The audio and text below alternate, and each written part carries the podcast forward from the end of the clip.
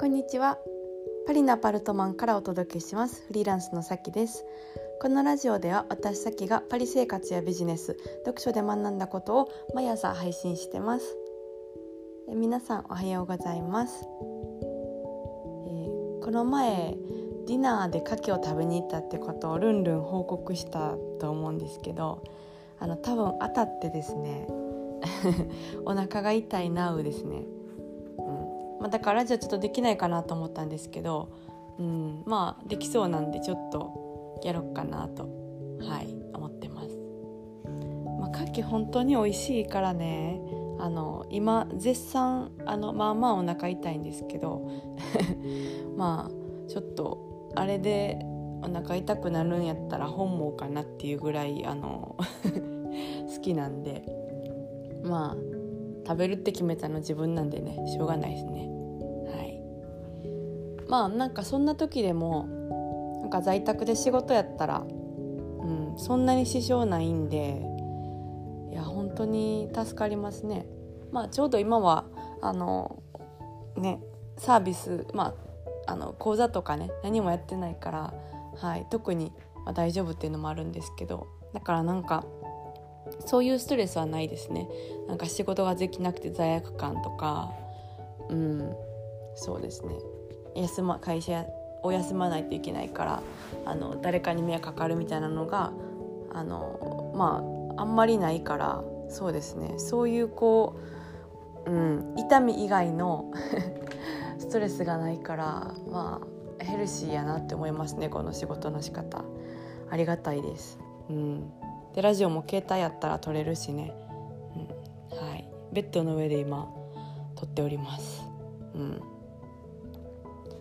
まあえっとそんな感じでちょっと今日もやっていきたいと思うんですけども今日のテーマは、まあ、昨日の続きで、えー、昨日はその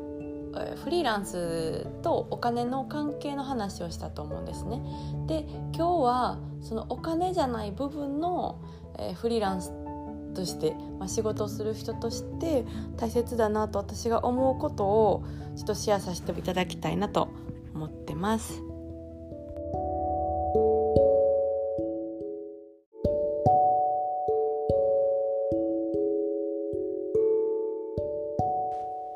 はいであの特にこの、ま、悪い例として参考になるのが私が、えー、フリーランスで初めて、えまあまあ大きいお金を月収として達成した時の話があの 反面教師としていいかなと思うんでちょっと話したいと思ってます。うんまあ、フランスでねそのバイヤーをやっててで、えーとまあ、毎日十何時間ぐらいバイマやってね。ですまあそのめっちゃ、まあ、研究とか、えー、出品とか、まあ、しまくったからまあまあまああの売れてきたんですよ。うん、で周りに勝手に宣言したりしてこなんか来月どれぐらいまでやり行きますとかやどれぐらい出品しますとか勝手に宣言してだんだんその目標値を達成できたんですけども、うん、あのそのね、まあ、冬かな？冬に、えーまあ、一番アパレルって繁忙期なんでその達成しやすいんですけど目標としてた、えー、収入っていうのにいけたんですよね。でその時の金額が、まあ、会社員の時よりかなり高かったからもうなんかこれさえあったらなんかあの天国なんちゃうかなぐらいに、まあ、思ってたんですよ。そう。でもその時私はどうなったかって言ったらあの、まあ、一番覚えてるのは過呼吸になってですね、うん。まあ、それは、えー、理由としてはね仕事やりすぎで仕事やりすぎてあの友達とかのと遊びに行けないあの注文入りすぎてね。そう。であのスタッフとかいなくて外注化してなかったから、えー、全部一人でやらないといけない。であのそういう友達とあのなんというあの、まあ、す何かあったら何でもこう話せて、えっと、っていう友達とか家族とかっていうのがいなかったからめっちゃ孤独やったんですよ。あの、まあ、外国でね。そう。でそれそれでなんかあある時なんか「えここ外国やん。一人やん」ってなってあの 過酷になったんですよ、まあ、やりすぎっていうね。うん。そうそうそう。でまあそういうのがあってあなんか仕事ばっかりしててもハッピーになれるわけではないんだなって。ハッピーあのその限りではないんだなって思ったんですよ。そうそうその時ね。なんか本当にやろうと思ったらめっちゃやっちゃうんでなんかバランスを取るのがすごい苦手やったんですよね。そうそれまで。うん、で、まあ、そういうこう経験があったから あのめちゃくちゃ勉強してね。あのまあ例えばその環境面で言ったらそれを解消するためにあの外注化をしたりですとかね。あとメンタルとかあの女性だったらホルモンのコントロールとかやったりですとか、うん、あとは、まあ、そのいい人間関係を築くのもすごく大事だと思うんですね。まあ、いわゆる何でしょう。ライフバえ？ライフワークバランスか、うん、とかねよく言われてますけど。そうそうそうそう。うん、でその人間関係とかもとととと整えるっていうか自分が整うのが、えー、いい人間関係を築くくのに大事だと思ったんですよ。うん、だからそういうのもすごい勉強してですね、うん、なんかその仕事でね、まあ、在宅でフリーランスでやってて、えっと、私もそうだったしそのお悩みでよく聞くのがやっぱその何でしょう周りの人間関係の、えー、悩みとかで仕事に集中できないっていうことですね。うん、でもちろんその男女問わずあると思いますしえっとなんか特にそのまあ女性女性はって言ったらなんか結構区別する感じになっちゃうのでよくないですけど、まあ、感性があの感性の生き物というか、うん、まあ生物学的に違うんでねあの、まあ、体も曲線でできてるしえっとまああのホルモンのバランスとかもあるし、えー、まあ、男性もあると思いますけどもそその感情とか感性とかですごくこう、うん、メンタルとか気分に影響が影響を与えるから周りの人間関係とか家族関係とか、えー、パートナーシップとかで悩むとめっちゃ仕事に集中できないんですよね。そうだからその周りの環境も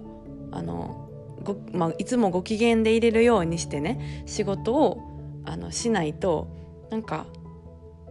集中できないんですよね。だから効率のいい仕事がが難しいんですよ。そそこを見てないと。ただなんか仕事のやり方テクニックだけ学んでやってもなんか人間関係がぐちゃぐちゃやったら仕事を例えばなんか出品しながらとかもあなんかこれ出したらいいかなじゃあこの画像加工はとか思ってるうちにあでもなんか喧嘩して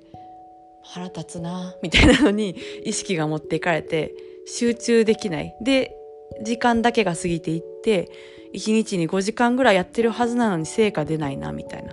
そう。そらその仕事のこと考えてないから出ないわっていうねことなんですけどね。うん。まあ昔の私に、まあ、よくありましたけどもそうそういうのも気づいたんですよある時。あこれなんか同じことを繰り返してるなと思ってその、まあ、自分の感情のコントロール、まあ、メタ認知っていうんですけどそれを、えー、すごいやってね、うんまあ、勉強してね。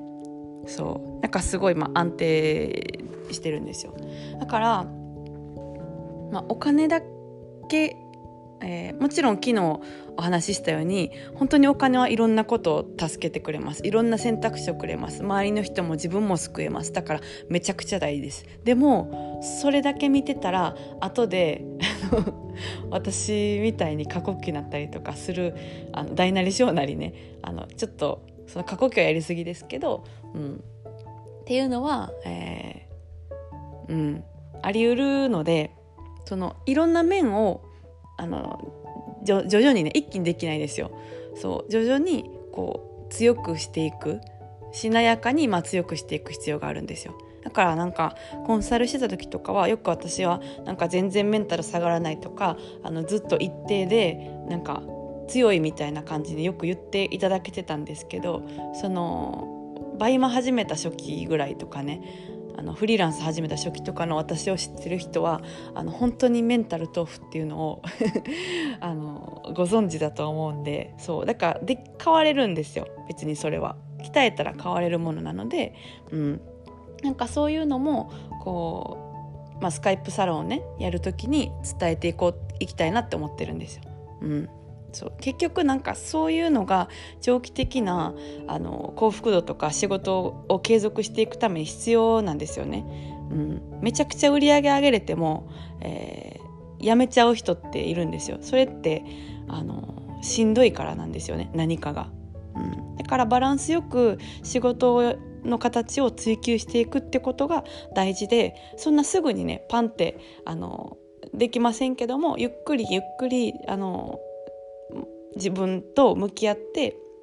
整えていくことがすごく大切です。うん、私は本当にいろんな悩みもあったし、えー、経験もしたしそう。で今なんかここまで変われるんやって思えるぐらいにあの変われたからそう。なんかそういうことをねもし知りたいなとか、えー、なんだろう。身につけたいなっていう人がいたらなんか一緒に話せたらいいなと思ってそういうこうサロンをね作ろうと思ってるんです。はい。まあ、今日はそんな感じで、えー、お開きにしようかな。もうちょっと話したいことあるんですけどあの 多分声があんまりこうあのお腹痛いんでねノリノリじゃないと思うんですよ。なんか朝からそういう声聞いて申し訳ないなと思うんで、はい、ちょっと今日はこの辺でお開きにしたいと思います。じゃあまた、えー、明日かな？できるかな？うんまた明日か次回かお会いしましょう。はいそれでは皆さん今日も素敵な一日をお過ごしください。えー、夏季には気をつけてください。それでは。